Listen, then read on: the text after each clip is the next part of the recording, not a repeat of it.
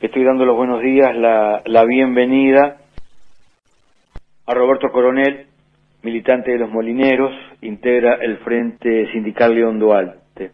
Roberto, buen día, bienvenido. Buen día, Alberto, y gracias a, a Mariano y a la 30, ¿no? Como siempre, acompañados de luchas sociales. Este, y está buenísimo esto porque que vienen tiempos difíciles y tenemos que distinguir lo que está pasando. Dale, eh, Roberto, hoy es un día muy particular. Empecemos por el día de hoy y vamos al primero de mayo. Hoy es un día muy particular porque, bueno, hace algunos años se logra que hoy sea declarado Día de los Trabajadores Rurales. Exacto, mira, justamente te iba a decir que antes que nada teníamos un abrazo acá desde el Frente Sindical y todo el movimiento sindical, ¿no? Desde el a los trabajadores, trabajadores y trabajadoras rurales, que no fue fácil, ¿no? Conseguir las ocho horas, ¿no? Creo que los sectores más oprimidos en la historia, ¿no? Que arrancamos de Sandino hasta ahora, ¿no? Este, mm. cuántos fustazos y cuánto esclavismo han tenido. Y más hoy, en el tiempo que se nos viene, con un gobierno neoliberal que nos va a arruinar, ¿no? ¿Cuánto hace que está, está, yo planteaba hoy más temprano, este Día de los Trabajadores Rurales que todavía bueno, hay un reclamo de que haya una regularización más fuerte, una fiscalización, porque bueno, es muy difícil a veces hacer cumplir en, el campo las determinaciones. Pero, ¿cómo fue este logro, Roberto, por favor? Y este logro, es, la verdad que este logro es con lucha nomás, ¿no? Es con lucha y sabemos, ¿no? mismo cuando se, se logró todo este tema, hay que, creo que hasta el año pasado habían patrones que le pegaban putazos, ¿no? Sabemos que tiene el campo de quedar sin trabajo, este, no trabajas más en ninguna chacrí. Este, es lamentable, pero es así. Por eso hoy tenemos que, que creo que duplicarle esfuerzos desde el movimiento sindical para lo que se nos viene, ¿no? Este, y bueno, está, y, como se viene un primero de mayo que, que la verdad que es atípico, en el cual estamos viviendo una pandemia, ¿no? Y una crisis a nivel mundial, ¿no? Con el tema de, de, que el alto costo lo pagan los trabajadores, la sociedad, ¿no? Y siempre pagamos, Juan Pueblo paga todo esto, ¿no? Y anoche, mientras me hacía un, un resumen, a ver, ¿no? Porque para mí es una gran responsabilidad hablar hoy por el Frente Sindical. Y metiendo un poco, eh, un resumen, después ahí volvemos a hablar, ¿no? De lo que era la, lo que era luz la ley de urgencia, la ley de urgente consideración, no lo que nos viene, no, lo que nos viene a los trabajadores, ¿no? ¿Es la luz o es las medidas prontas de seguridad, yo, ¿no? ¿Es Bordaberry o es, o es la calle? Porque si voy atrás, este, represión, militarización, gatillo fácil, volvemos a las racias, y entonces a la gente que escucha este programa, que, por suerte escucha mucha gente con conciencia de clase, analicemos retrocedemos 100 años con esta ley, este, y la verdad que me, anoche recién caí en eso, ¿es luz o medida de seguridad? Este, con los grandes medios de prensa, cómplice como siempre. Dejo ahí así arrancando un poco para hablar de este, de este primero de mayo atípico, ¿no?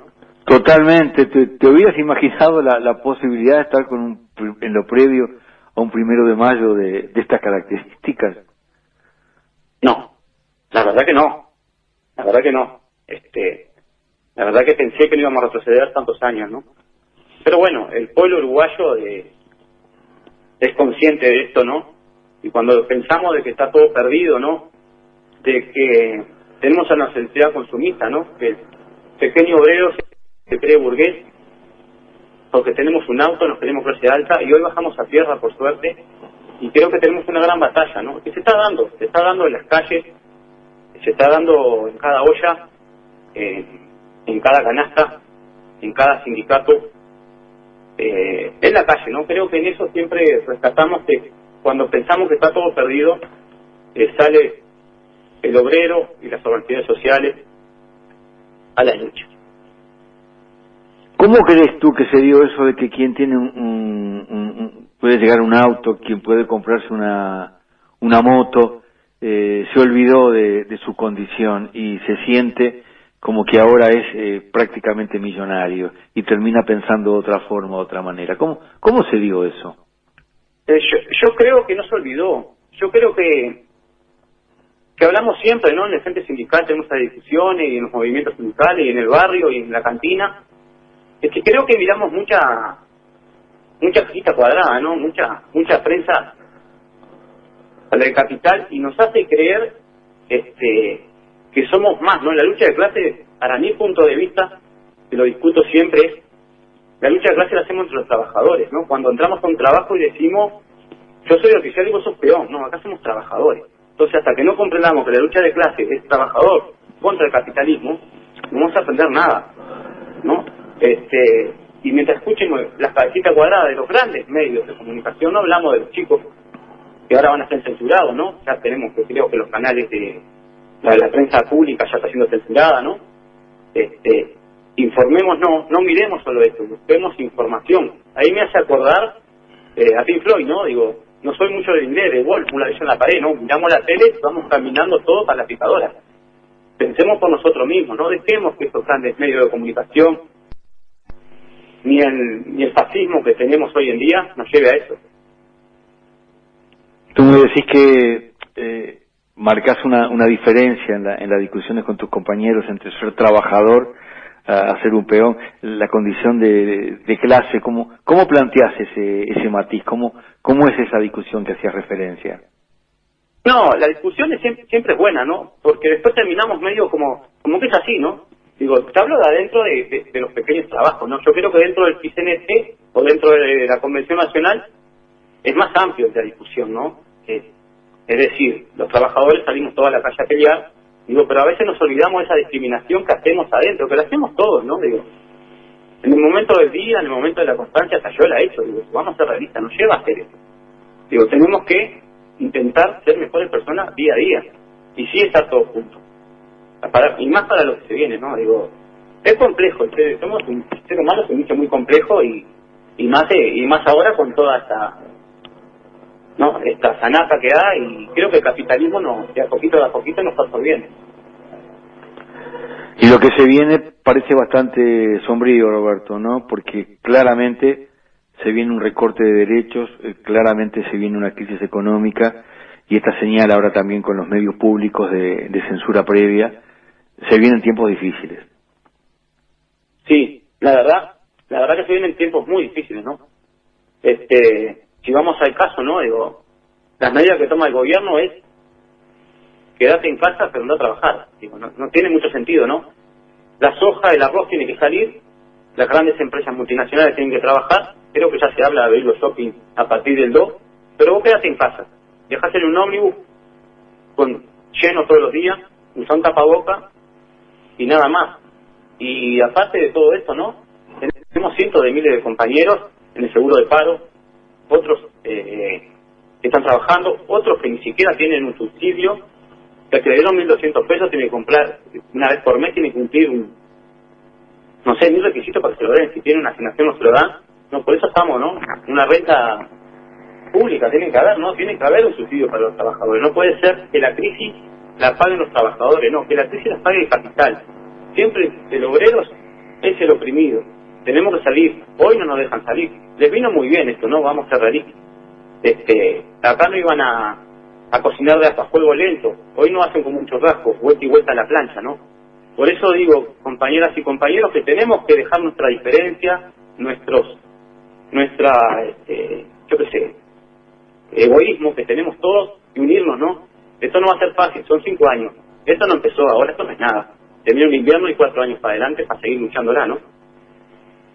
¿Y cómo, cómo ves la, la instrumentación para mañana, primero de mayo, estas tres caravanas que se han dispuesto aquí en, Montevideo, eh, las distintas actividades que se han dispuesto en el interior del país?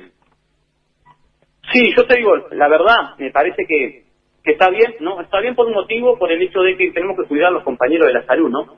Que son los que se juegan día a día, ¿no? Lo hablamos de los compañeros de salud desde que, de todo, mantenimiento, limpieza, enfermero y los médicos, ¿no? Que están haciendo un trabajo, la verdad, espectacular, sin insumos, muchos sin mascarillas, desmantelando salud pública, el gobierno, ya sin medicamentos. Entonces yo veo la medida bien por este lado. Yo, en mi punto de vista, hubiera salido a la calle, si tengo que laburar todos los días, este, prefiero, como dicen mucha gente, ¿no? Prefiero morir de, morir de COVID o de hambre como van a morir muchas personas, o no, o peleándola en la calle. ¿no? Y yo creo que todo eso es una violación de los derechos humanos también, ¿no? Pero les viene bien, digo, les vino bien hasta hasta el COVID-19 porque todo lo que van a hacer en cuatro años lo van a hacer en tres meses. Con una ley de urgencia ahora que, como le dije hoy, es para quitar derechos nomás, ¿no? No te muevas, no salgas, apariencia delictiva, militares, eh, si pensás, dice, si no te gusta tu cara vas para adentro, y creo que va por eso, ¿no? Eh, bueno, vamos, vamos al caso de, lo que es la, ley de urgencia y eso que hablaba de apariencia delictiva.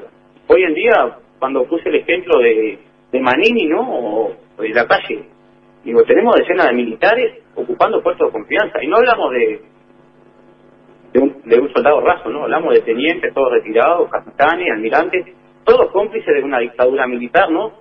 Este, que también en ese tema tenemos que tocar un poco el tema de derechos humanos, ¿no? Y un mensaje para los parlamentarios y sobre todo para, para los militares, ¿no? Porque le decimos desde acá, ya, desde el Frente Sindical Don Duarte, que se saquen el tapabocas y que digan dónde están. No nos vamos a callar hasta que se sepa la verdad, que lo sepan, que lo sepan, porque es así. No pueden decir pobre viejito, como dijo, cuando acá tenemos todo el pueblo uruguayo pidiendo por, pidiendo por verdad, memoria y justicia y nunca más terrorismo de Estado. Y a los compañeros parlamentarios, el que no vote el desafuero de Manini es cómplice, es cómplice de, del terrorismo de Estado, que lo sepa ya, no nos vamos a callar.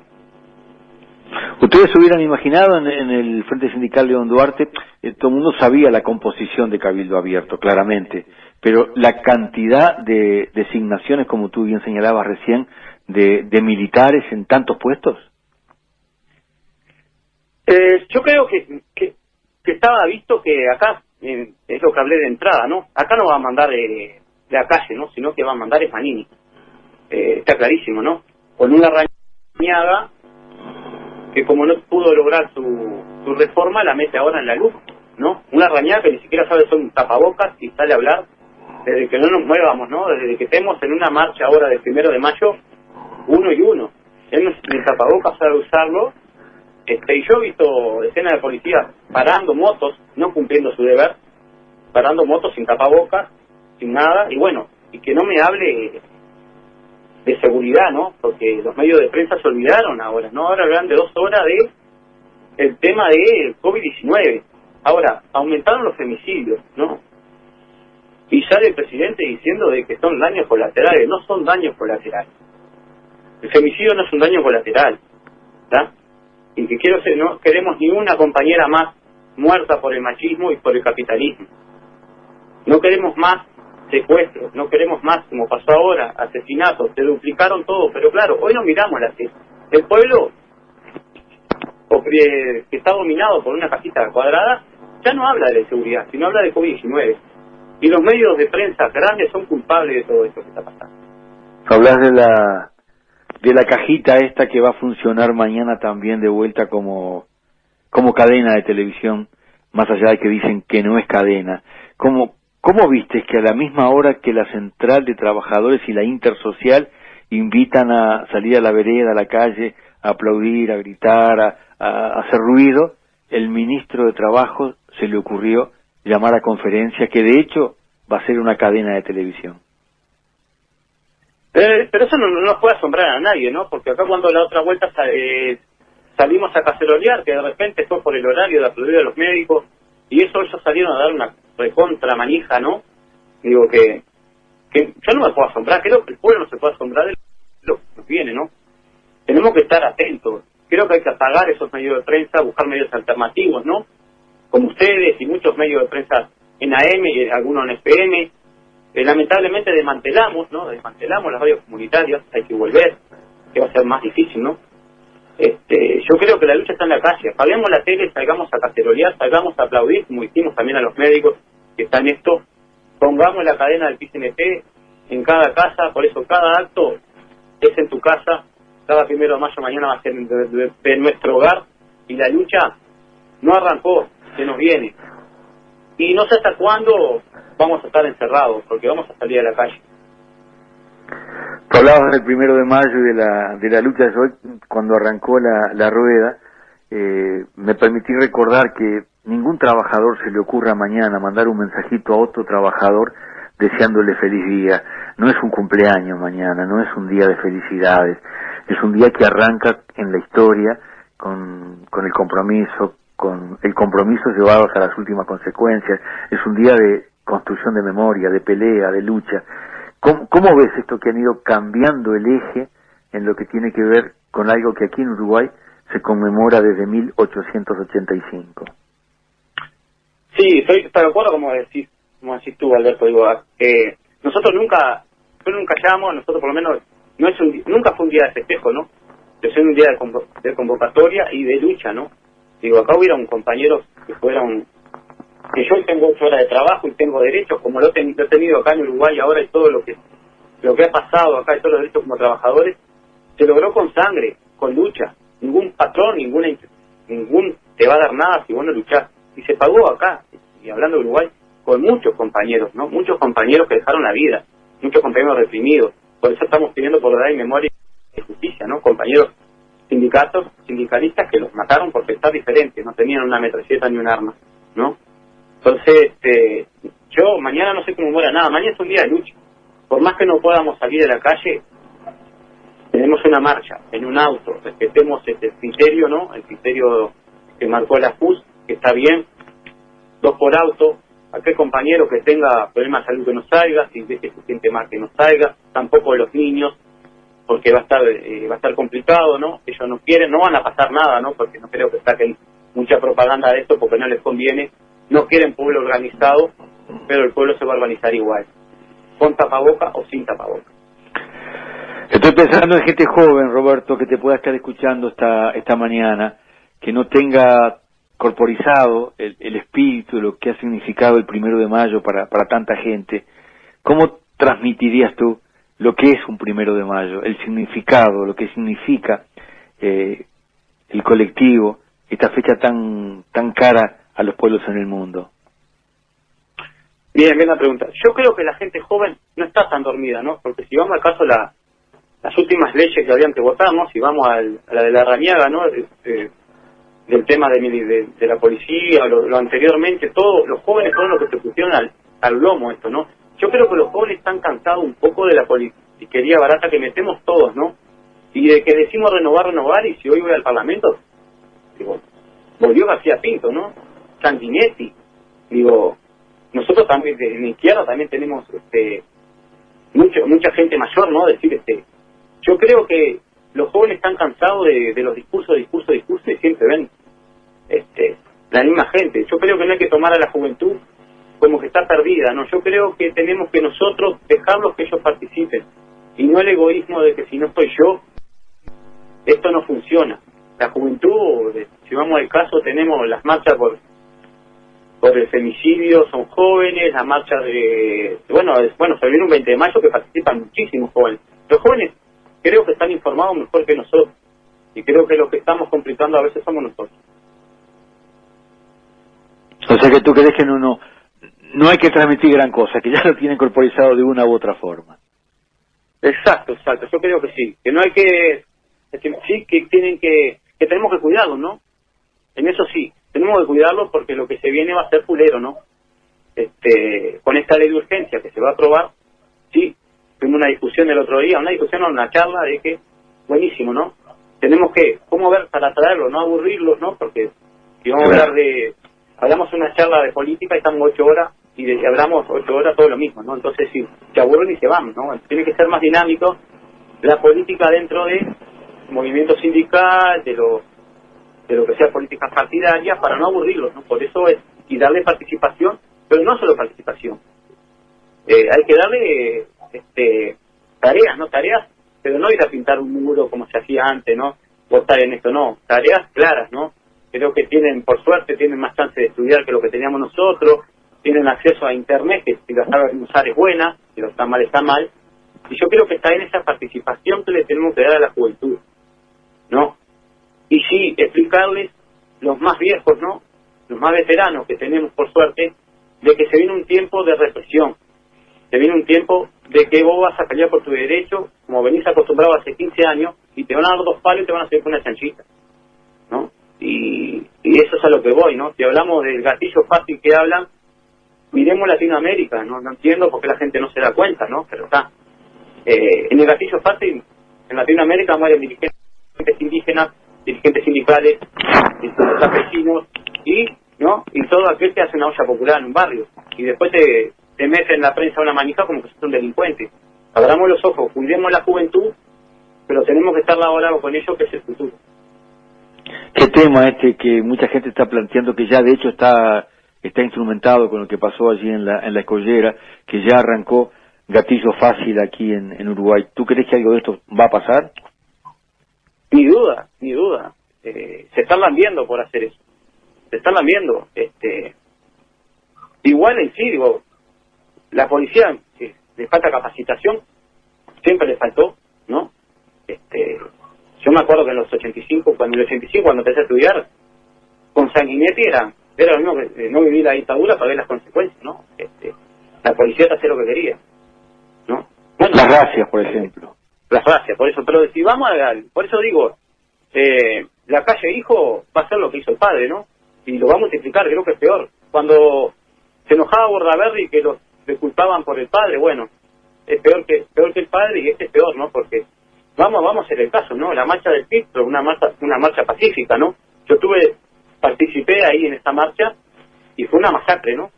Cientos de compañeros heridos, dos muertos, este y, hablamos de 95, ¿no? Creo que fue, 94, 95. Estamos hablando supuestamente en democracia, ¿no? ¿Qué nos espera para ahora, no? Que en esa época no estaba más, eh, capaz que no había tanta tanta prensa mentirosa como ahora, ¿no? Bueno, el de la, de, la 44, ¿no? Y todo ese tema, ¿no? Entonces, a mí me parece que sí, que tenemos que estar alerta, cuidarnos y cuidar la juventud, porque estaba acostumbrada a una cosa que no vivimos. Yo estoy en el medio, ¿no? Eh, por, mi, por el tema de mis viejos y de muchos militantes de bueno, tengo una tengo una, una, una lluvia de, de mensajes con el con el primero de mayo, una lluvia de mensajes con tu comentario, pero cierro con el último. Lucha y resistencia siempre. Y te paso el, el teléfono, que en este caso es un micrófono, para que cierres con una reflexión en torno a este día de los trabajadores rurales, en torno a mañana, el mítico primero de mayo. Bueno, antes que nada, este, como, como hablamos, ¿no? Mañana es un día de lucha y bueno, hablamos con los de los compañeros rurales, ¿no? Que se le viene más que un tiempo difícil, ¿no? Están en plena época de soja y arroz y sabemos que el patroncito lo va a reprimir hasta decir basta, pero que cuenten con el movimiento sindical, con el PCNT, con el Frente Sindical de Don Duarte y, y ya desde hoy, desde hoy, bueno, ya para terminar el curso los invitamos para mañana, ¿no? Eh, para hacer este los tres actos que hay en Montevideo y el que tenemos acá de La Paz, ¿no? En Montevideo tenemos Plaza Huelga General, Plaza La Pone, Plaza Colón, de la 10 y 13 convocatoria, 11 de la mañana la salida. En la Plaza de La Paz, eh, mejor dicho, Monumento Picapedrero de La Paz, como todos los años, 10 de la mañana, 10 y media salimos. Con todos los recaudos, por favor, porque van a estar mirando eh, todo esto que vamos a hacer y para terminar un poco saludar no saludar este a todos los compañeras y compañeros de todas las gremiales de todo el pueblo. No olvidarme de, de dónde venimos no de, de León Duarte de la Tota Quintero de Hugo Core y sobre todo acá de la compañera Adriana Visconti. Roberto que tengas un buen día gracias. Bueno y arriba los peluches.